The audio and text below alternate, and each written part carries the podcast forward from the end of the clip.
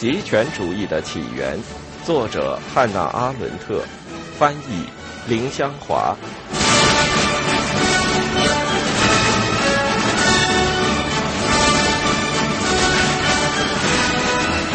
第一部：反犹主义。四、左派反犹主义。在我们经历的时代里，若无反犹主义的可怕后果，我们可能还不会注意到它在德国的发展。十九世纪的反犹主义作为一场政治运动，可将法国当作最佳研究对象。在将近十年时间里，反犹主义控制了法国的政治舞台。在奥地利，反犹主义作为一种意识形态力量，在和其他比较受人尊重的意识形态竞争，孰能为舆论接受时，达到了最清晰的形式。在奥地利，犹太人对国家的巨大贡献是别处无可比拟的。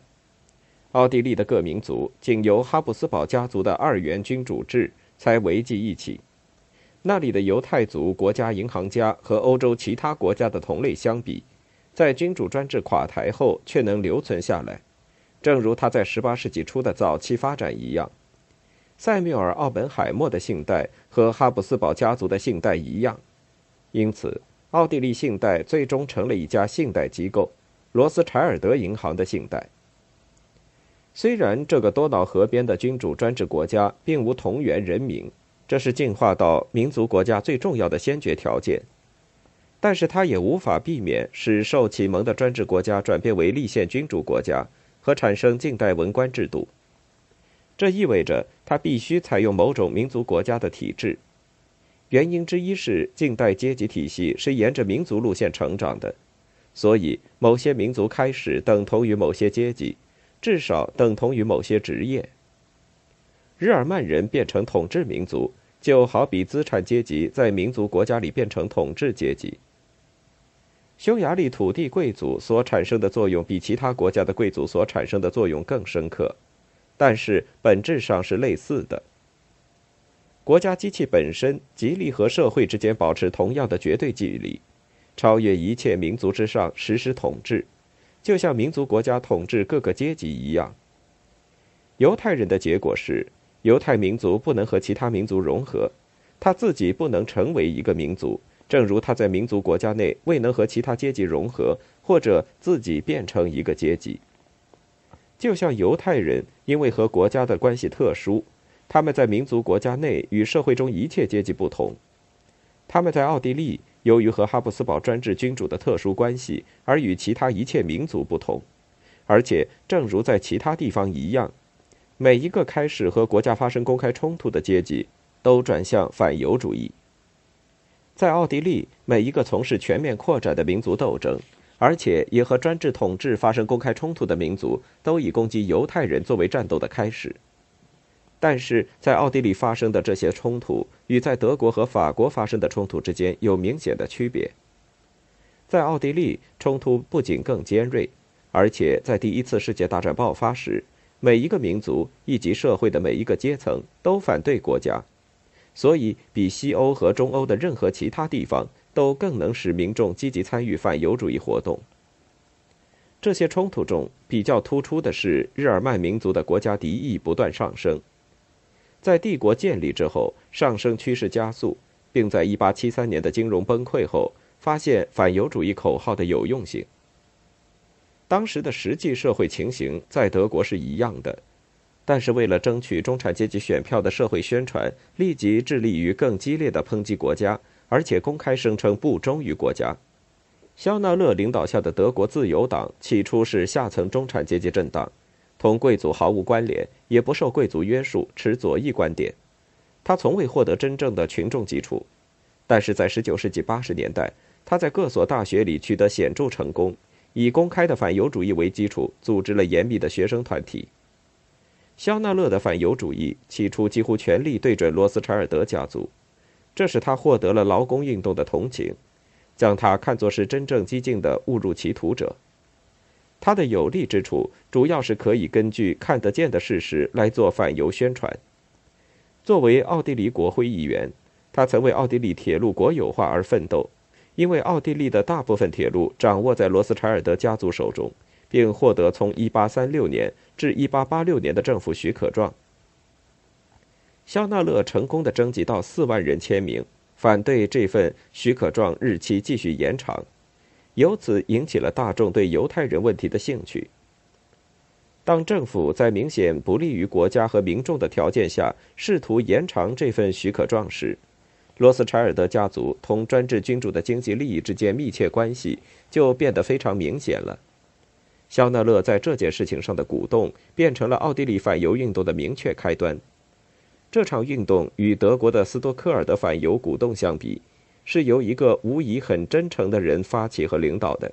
因此一直用反犹主义作为宣传武器。但是发展迅速，成为一种泛德意识形态，比德国的其他反犹主义更深刻地影响了纳粹主义。肖纳勒发起的运动虽然长期获胜，但是有一段时间败于另一个反犹政党，即吕格尔领导的基督社会党。当肖纳勒抨击天主教及其对奥地利政治的巨大影响，其程度就像他抨击犹太人一样时，基督社会党是一个天主教党派。他从成立之初就尝试和一些反动保守势力结盟，这在德国和法国已证明是有用的。由于他们做出了较多的社会让步，所以比在德国和法国更成功。他们和社会民主党在专制君主垮台后仍然生存下来，并且在战后的奥地利成了一个最有影响力的团体。但是，早在奥地利共和国建立以前，在19世纪90年代。当吕格尔靠反犹运动当上维也纳市长时，基督社会党早就采取了典型的暧昧态度，来反对民族国家中的犹太人，敌视犹太知识分子，恶劣对待犹太商业阶级。经过与社会主义工人运动争夺权力的艰难血腥斗争之后，当奥地利回归日耳曼民族，建立民族国家时，他们接管了国家机器，这完全不是偶然的。他们变成唯一能产生这种作用的政党，即使在旧的专制制度下，也能靠他们的民族主义来赢得人心。既然哈布斯堡家族是一个日耳曼家族，并能使他们的日耳曼臣民得到某种优势，所以基督社会党从来不抨击君主专制。他们的作用是争取日耳曼民族的大多数去支持一个实际上不得人心的政府。他们的反犹主义仍然没有什么结果。吕格尔统治维也纳的几十年是犹太人实际上的黄金时代。为了赢得选票，不管他们的宣传偶尔会多么过分，他们从来就不能与肖纳勒及那些泛日耳曼主义者一起宣称，将反犹主义看作我们民族思想的主流，看作真正流行信念的最本质的表现，因而也看作本世纪最主要的民族成就。尽管他们像法国的反犹运动一样。大多受到宗教界的影响，但是他们在抨击犹太人时必然更多限制，因为他们并未抨击专制君主，不像法国反犹分子抨击第三共和国那样。这两个奥地利反犹政党的成功与失败，表明社会冲突同时代的长远问题并无太多的联系。和动员一切反政府力量相比，获得下层中产阶级的选票只不过是一种暂时现象。的确，肖纳勒运动的骨干分子都在那些说德语的省份，那里根本没有犹太人，从不存在和犹太人竞争或仇视犹太银行家的事。泛日耳曼主义运动及其剧烈反犹活动在各个城市中心消退后，仍然能在这些省份存在，仅仅出于一个事实，即这些省份从未达到过战前时代使都市民众能和政府妥协的普遍繁荣程度。完全缺乏对他们自己的国家及其政府的忠诚，以及因此产生的观念民族性及独立于国家与领土，导致肖纳勒的团体产生货真价实的帝国主义思想。其中的发展线索是从暂时微弱到最终强大。这也就是为什么泛日耳曼政党在德意志范从不越过普通沙文主义的界限。仍然十分狐疑，不愿伸手援助奥地利的日耳曼主义者兄弟们的原因。奥地利的这场运动的目标不仅在于作为一个政党崛起掌权，也不仅在于拥有国家机器。他想在中欧彻底重新组织秩序，使奥地利的日耳曼人同德国的日耳曼人联合，并得到后者力量的增援，变为一个统治民族。使这个地区的其他民族都处于一种同样的半奴役状态，就像奥地利的各个斯拉夫民族一样。由于这一点同帝国主义密切相近，以及它使民族性的概念发生了根本的变化，因此我们暂缓讨论奥地利的泛日耳曼主义运动。至少在它的结果方面，它不再是19世纪的一场纯粹预备性的运动，它超过了其他各种口号的反犹主义，完全属于20世纪的事件进程。法国反犹主义的情形恰恰相反，德雷福斯事件使19世纪反犹主义的其他一切因素在纯粹意识形态和政治方面都公开化了，它是从民族国家特殊条件下产生的反犹主义的集中表现。然而，它的暴力形式预示了未来的发展态势，因此这一事件的主要当事人们好比是在举行一场大型舞台彩排，准备在三十多年后演出。它汇集了一切公开的、潜藏的政治或社会原因，将犹太人问题带到十九世纪的主要地位。另一方面，问题过早的成熟爆发，致使犹太人问题处在典型的十九世纪意识形态框架内。尽管它历经各界法国政府和各种政治危机而存在，但是不能十分适应于二十世纪的政治条件。在二十世纪四十年代战败后，法国反犹主义在维希政府的统治下获得了最好的机会。然而，德国的纳粹作家们从来不忘记指出，它的性质明确无疑是过时的，而且对于一些主要目的来说根本无用。它对纳粹主义的形成毫无影响。而在那场最终的大灾难中，也仅仅自成意义，并非一种积极的历史因素。这些整体局限性的主要原因是，法国的反犹政党虽然在国内甚为暴烈，但是不具备超民族主义的期望。他们毕竟从属于欧洲最老的、最充分发展的民族国家。法国反犹分子中间无人试图认真组织政党之上的政党。或作为一个政党攫取国家政权，而目的只在于政党利益。少数人曾试图发动政变，这需依靠反犹分子和军队高级将领联手，但却是难以做到的，而且图谋明显。1898年，有19人通过反犹运动被选为国会议员，这已是他们的事业高峰。不仅此后再未达到过，而且还从此迅速地走上了下坡路。另一方面，作为其他一切政治议题的催化剂，这的确是反犹主义的最初成功例子。这可归因于第三共和国缺乏权威，虽使这批人稍微得到多数，便能进入国会。在群众的眼里，国家随同专制君主的消失而失去了名望，抨击国家不再是一种亵渎行为。法国较早突发的暴力与第一次世界大战后奥地利和德国两个共和国兴奋鼓动的状况有极类似的面貌。纳粹专政常常被所谓国家崇拜牵扯在一起，甚至连历史学家们也盲目的信以为真。事实上，纳粹是趁了国家崇拜完全崩溃之机。这种崇拜原出于崇拜靠上帝恩典稳坐王位的君主，而这在一个共和国里是很少发生的事。在法国，早在中欧诸国受这种普遍权威失落影响之前五十年，对国家的崇拜早已遭受到许多次贬损。在法国，同时攻击犹太人和政府，要比在中欧诸国为了攻击政府而先攻击犹太人要容易得多。再者，法国反犹主义比欧洲各国反犹主义历史更长，因为法国之解放犹太人早在十八世纪末业已实施。为法国革命做准备的启蒙时代的代表人物理所当然地排斥犹太人，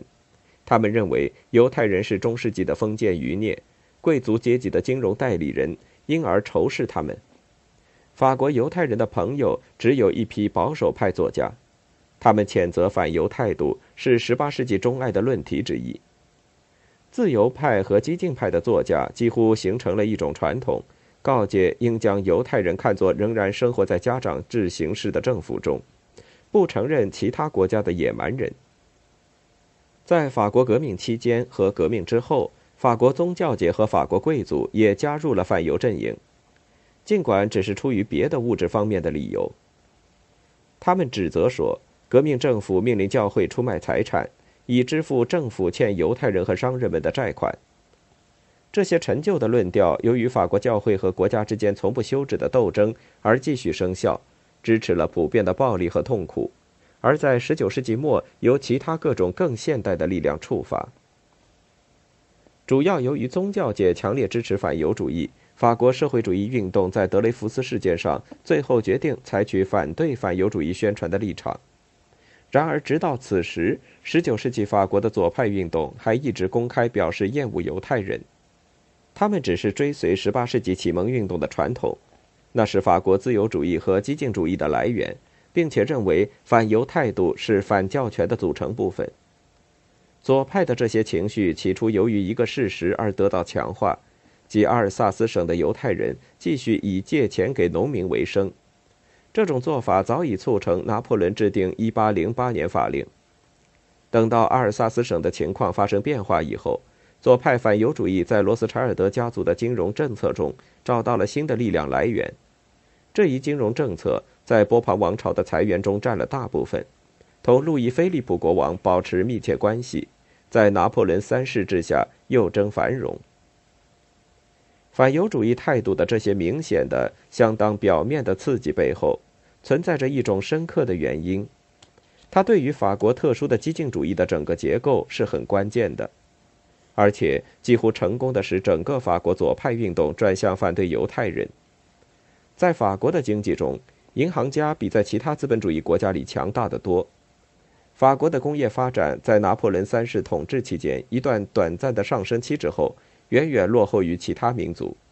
以至于前资本主义阶段的社会主义倾向继续产生着相当大的影响。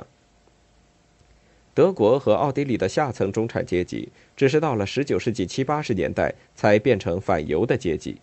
当时他们早已绝望，致使他们会被反动政治以及新的暴民政策利用。法国的下层中产阶级早在五十年前就反犹，他们在工人阶级协助下发动1848年革命，取得了短暂的胜利。在19世纪四十年代。当图森纳尔发表了《犹太人时代之王》这本在众多反对罗斯柴尔德家族的小册子中最重要的一本，当时革命的下层中产阶级喉舌的热诚欢迎。图森纳尔所表达的他们的情绪虽然不很明确，也不很成熟，但是和青年马克思的情绪并无多大区别。而图森纳尔对罗斯柴尔德家族的抨击和十五年前波尔纳的巴黎书简相比，论点差不多，只是少了一点天才，多了一点精心斟酌。这些犹太人也都错把犹太银行家当成资本主义制度的中心人物，这个错误在至今的法国仍然对市级以及市级以下的政府官僚们产生着某种影响。但是，这种由犹太银行家和绝望的客户之间经济冲突酝酿出来的普遍反犹情绪的爆发，作为一种重要的政治因素，和出于经济的或社会的原因而发生的类似爆发相比，持续的时间并不长。拿破仑三世统治法兰西帝国的二十年，是法国犹太人的繁荣安全年代，就像在第一次世界大战爆发前二十年的德国和奥地利一样。法国唯一的一种反犹主义带有一种普遍的仇外情绪，事实上依然很强，而且比一般反犹主义也比反宗教的知识分子嘲讽态度持续时间更长。尤其在第一次世界大战以后，外国犹太人变成了一切外国人的范型，在所有的西欧和中欧国家里，都对当地犹太人和从东方侵入当地的犹太人做了区分。德国和奥地利对待波兰和俄国犹太人的方式，与法国对待罗马尼亚和德国犹太人的方式完全一样。正如德国的波茨南犹太人、奥地利的加里西亚犹太人和法国的阿尔萨斯犹太人受到同样势力的嘲笑一样。但是，只有在法国，这种区别才在国内显得十分重要。这也许归因于一个事实，即罗斯柴尔德家族从德国移民到法国，比起在其他国家来。更容易成为反犹主义攻击的大目标，所以直到第二次世界大战爆发，犹太人很自然地被怀疑为同情民族的敌人。民族主义的反犹主义和各种现代反犹派别相比显得无害，在法国绝不会控制反动分子和沙文主义者的独占力量。在这一点上，作家让·基奥多完全同意贝当和维希政府的立场。无论如何竭力取悦德国人，也无法打破这种定型的嫌恶犹太人的局限。失败的结局十分明显，因为法国产生了一位杰出的反犹分子，他懂得那种新的反犹武器的全部内容及其可能性。根据法国的国情特点，此人本应成为著名的小说家。在法国，一般的反犹主义从来不曾落入像在欧洲其他国家那样使社会名声和知识界名声一片狼藉的地步。路易·费迪南·塞利纳有一篇简单的论文，观点独到，而且包含比较理性的法国反犹主义所缺乏的意识形态想象。他宣称说，犹太人阻碍了欧洲进化为一个政治实体。引起了自公元843年以来的一切欧洲战争，还用挑起互相敌视的方法阴谋败坏法国和德国。塞利纳对历史做出如此奇异的解释，在慕尼黑协定签约期间写了《死亡教育》，并在战争的最初几个月内出版。先前同一主题的一本小册子《大屠杀小伎俩》，虽然对欧洲历史并无新解释，但方法已属十分现代的。他避免限制性区分当地犹太人和外国犹太人、好人和坏人，也不会耗在提出各种法律角度的意见上，而是开门见山地要求屠杀所有的犹太人。法国主要的学者都十分赞赏塞利纳的第一本书，他们一半为他攻击犹太人而高兴，一半相信他只是一本令人感兴趣的文学想象之作。法国本土的法西斯主义者出于完全同样的原因。并不认真将塞琳娜这本书当作一回事，尽管事实上纳粹分子们一向知道他是法国唯一真正的反犹分子。法国政治家天生的良好感觉和他们根深蒂固的尊严感，阻止他们接受骗局和空想。结果，即使德国人心里明白，也不得不继续使用道利奥特这样不够格的支持者。突然试图说服法国人相信灭绝犹太人将能救治太阳底下的一切事情。在法国官方甚至非官方都准备和纳粹德国合作时，这一情势发展的方式清楚地表明，19世纪反犹主义对于20世纪的各种政治目的来说是多么无效。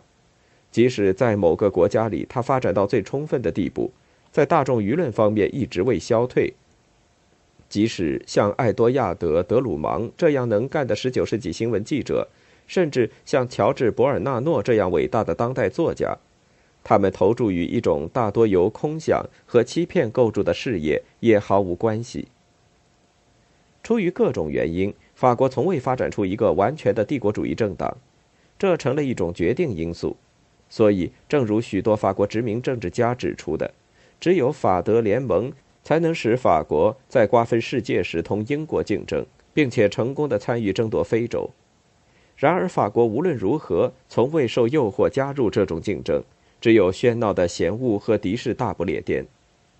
法国曾经是，并且仍是大陆上的优秀民族，甚至连他那些虚弱的帝国主义企图，通常也由于新的民族独立运动的诞生而告结束。再者，既然其反犹主义主要产生于法国与德国之间纯粹民族性的冲突，犹太人一体就几乎自动的不在帝国主义政策中发挥较大的作用。只有阿尔及利亚的情况例外，它的居民当中犹太人和阿拉伯人混杂，这就会提供一个绝佳机会。德国的入侵简单粗暴地摧毁了法国的民族国家，在德国占领和法国战败的基础上，可笑地建立的德法联盟。也许可以证明，这个优秀民族从辉煌的历史带到我们当今时代的自身力量何其渺小，但是这并没有改变它根本的政治结构。